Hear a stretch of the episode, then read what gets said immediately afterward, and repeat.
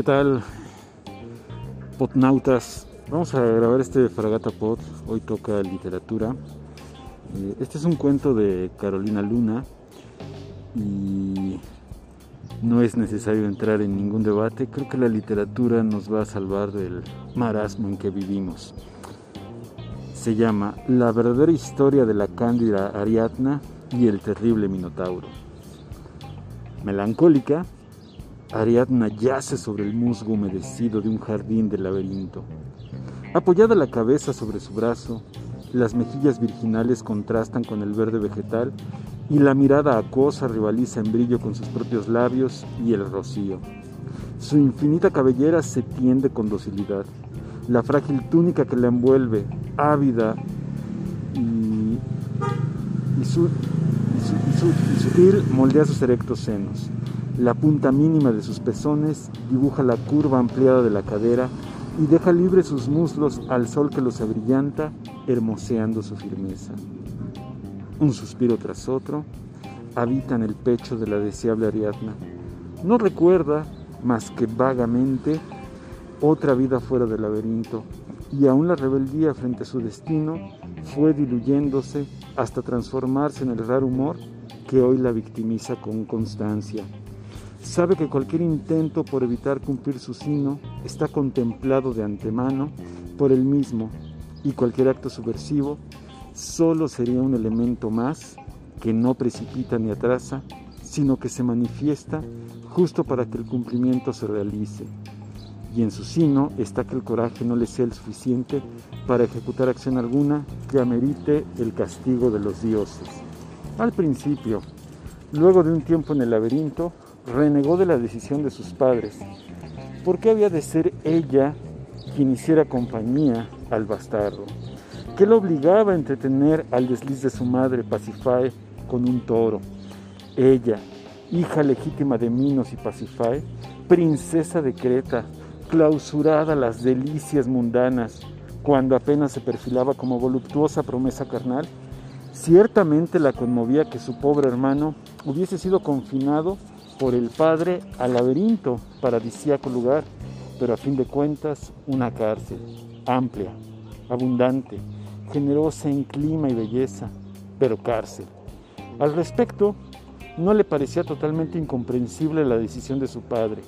El monstruo así nacido del bestialismo cometido por su insaciable madre causaba espanto entre la ciudadanía. A la misma Ariadna impresionó la primera visión que de él tuvo, sin embargo, un asunto era conmoverse y otro el ser algo así como una voluntaria de encierro por razones solidarias bastante ambiguas. La sospecha de que Pasifae había sugerido a Minos llevar a vivir a su hija a la isla para que no compitiera en belleza y avidez con su madre era común entre el pueblo, pero Ariadna nunca se le ocurrió ni se enteró de los rumores contemplar a la muchacha ahora despoja de incoherencia las sospechas, lánguida sobre la hierba, se ofrece como espectáculo único del deseo. Ariadna se sabe hermosa. Muchas son las doncellas que han sido llevadas a la isla en sacrificio a su hermano y ella puede, sin pudor, competir con su belleza. Por lo mismo, también han sido numerosos los varones que, de lejos, ha observado. Al verlos, un calor inevitable le abraza los muslos y se derrama líquido en la entrepierna. El Minotauro, bueno, de hecho no tiene queja en su contra, pero a veces la fastidia es enorme cabeza bufando, el hocico fétido, aunque lo que más le enerva es el consiguiente llanto del semidios al término de largas horas de placer, cuando la culpa lo arremete. Oh fatal destino, fornicar con la hija de Minos y pacificar la hermosa Ariadna, mi hermana más pequeña, vi la acción que ha de merecer alto castigo y del cual los piadosos dioses me eximen, porque qué castigo mayor puede unarse al de ser un prisionero de mi propia monstruosidad. Y así prosigue con sus lamentos y se aleja de ella hasta que Ariadna vuelve a buscarlo o él la sorprende dormida. Entre sueños, ella reconoce la rotunda dureza, cálida abriéndose paso entre sus piernas y la inconfundible respiración del Minotauro. Tardes incluso, cuando tirados sobre la hierba, hablan. La corta inteligencia del animal se evidencia, como también para consuelo de Ariadna, la feliz bestialidad que lleva entre los muslos. Ella se encarga de provocarlo, tocándose ocasionalmente, mostrando al desnudo partes de su cuerpo, preguntándole por la faena con la última doncella. Pero luego, de lograr erguir sin grandes trabajos el cuasi divino miembro, luego de incontables vestidas de abundantes resultados, viene el lloriqueo del Minotauro. Oh, fatal destino, etc. La primera vez que lo hicieron, Ariadna se invadió de ternura ante sus lamentos. Posteriormente intentó ser comprensiva con culpa tan elemental. Ella no necesitaba justificación ante sí misma, pues carecía de remordimiento. Natural le parecía el hecho de satisfacerse con varón si su biología lo demandaba, y a causa del confinamiento en la isla, los dioses le disponían, si no varón, un macho enternecido por el amor filial y su belleza. Sin embargo, Ariadna no era ajena a otros placeres. Las doncellas sacrificadas al Minotauro estaban varios días a su cargo antes de ser asesinadas. Asombradas, al surgir del desmayo o de los efectos de la droga con que las obsequiaban horas antes del sacrificio, despertaban para encontrarse con el dulce rostro de Ariadna, refrescando sus caras y cuerpos con un paño húmedo y perfumado. Ariadna era eficaz y fría en su rutina. Su meta única era dejar a las vírgenes dispuestas al placer tanto propio como de su hermano.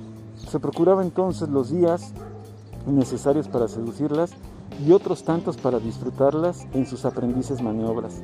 La fealdad con que cumplía sus objetivos obedecía a una mera conveniencia de autodefensa, pues sabía que irremisiblemente la doncella sería sacrificada. Para su fortuna, el mantener esa distancia emocional no contravenía el placer, al contrario, el desapego le ofrecía disfrute pleno de la novedad renovada por las varias y distintas candidatas que llegaban a la isla. Después de haberse asumido en la muerte, enfrentar el horror de mirar al monstruo, luego de la sorpresa inicial de encontrar a Ariadna al volver de su letargo y escuchar estupefactas que la leyenda tal del Minotauro era pura fantasía, confiadas y alegres, veían en Ariadna la encarnación del milagro y ella iba envolviéndolas con sutiles argucias. Mujer, al fin, conocedora de su especie, experta ya, suscitando en las muchachas lujuria inusitada, hablándoles de lo grandioso que es sentir el grande divino del Minotaurio dentro del cuerpo, claro, privilegio solo a ella reservado, pues era recompensa su deber de no poder salir de la isla. Sin error, la envidia y curiosidad excitaban el mecanismo de las ingenuas, y cuando sabiamente Ariadna no las concluía en el orgasmo, Casi podían contar el tiempo en que ellas tardarían en buscar al Minotauro, que para acostumbrarlas a su aspecto, ocasiones previas había dejado verse, solo un poco, con el miembro erecto, desafiando el aire. A escondidas de Ariadna, solas, ignorantes del convenio existente entre ella y el monstruo, anhelando vaginalmente ser colmadas por aquella fuerza irrebatible, pareciéndoles injusto que solo Ariadna fuese afortunada, lascivas inocentes buscaban y encontraban al Minotauro. Y este, ardiente, fervoroso, con el cuello henchido de urgencia, las embestía una y otra vez, a sabiendas de que Ariadna, oculta, los miraba mientras con finos dedos manipulaba su delicado clítoris. El hombre bestia, al imaginarla con más fuerza, embestía y bufaba de rabia y placer mezclados con la culpa por su hermana y por el instinto feroz que en ella jamás ejecutaría la necesidad incontrolable de destrozar, más temprano que tarde, a las doncellas y en sangrienta celebración solitaria saciar su hambre como era designado por los dioses. Ariadna conocía los motivos del Minotauro, pero también intuía que el infeliz, aparte de su bovina obediencia al decreto de los dioses, tenía la personal tarea de matarla a ella y a su culpa en otros cuerpos. Los días precedentes a su muerte, las doncellas los pasaban junto a su futuro asesino hasta que Nora Ciaga recibían el fin original para el que fueron llevadas a la isla. Transcurre de este modo el tiempo para Diana, pero en muchos de los momentos que está solas, la invade la melancolía, sumergida en cierta ensoñación y le historias con el informe anhelo que la asedia. Quiere, en pocas palabras, lo que cualquier mujer que por pinta y parada que sea, exige de vez en cuando, un romance, asunto difícil de resolver con el animal que le tocó por pareja sexual. Además, no considera extraordinario el desear algo que sea un hombre de pies a cabeza con boca y orejas similares a la suya y sin cuernos que anticipen su condición. Un hombre que le cuente interminables aventuras, le susurre palabras tiernas, con aliento floral, con pecho más bien lampiño y mirada inteligente. Un hombre, en fin, y no una especie de semidios. De ahí los suspiros de la frágil muchacha, virgen del amor, de ahí el vago aburrimiento que empieza a perfilarse en su terrenal laberinto, Tanta es la obviedad de su tedio que el Minotauro mismo lo nota y nada le vale obsequiarla con las raras flores y los frutos silvestres que son favoritos de su amada. Apenas si puede arrancarle una sonrisa y una caricia sobre su imponente testa. Al fin, un día, Ariadna divisa un barco en el firmamento y ve descender de él no más que hombres. Inusual acontecer, la lleva a investigar el motivo de su visita. Anochece cuando, escondiéndose entre la maleza, acecha la tripulación que platica alrededor de una fogata y alcanza a oír que uno de ellos, el líder llamado Teseo, arribó a la isla con el motivo específico de dar muerte al Minotauro. De golpe, la noticia la conmociona y se aleja llorando. Después recapacita concluyendo que quizá los dioses, mostrándose benignos, acabarán con el sufrimiento de su hermano, lo liberarán de tanta culpa y lloriqueo y adicionalmente ella también quedará libre de su encomienda. Con esta idea, espera días hasta que escuche el nombre de Teseo y lo ve aparecer. La visión la deslumbra, un mancebo arrogante, de amplia espalda, fuertes extremidades, cabello dorado, hirsuto y por supuesto perfil griego. Acude al llamado unos metros de donde ella se esconde. Al escuchar su voz cálida, cree desfallecer. Es él quien le fuera a dar muerte al Minotauro, irónicamente, ¿o no? El esperado por su corazón. Impaciente aguarda la noche. Cuando todos los hombres duermen, se acerca Teseo y lo llama desde el arbusto más cercano. El joven escucha la voz y busca su origen internándose en la maleza a donde lo conduce Ariadna. Enorme su sorpresa cuando lejos del grupo ya descubre a la portadora. Ella explica quién es y dice ser la única que conoce la manera de salir del laberinto. Él la admira, anonadado por su belleza y por la pronta circunstancia que facilita encontrar al Minotauro y darle muerte.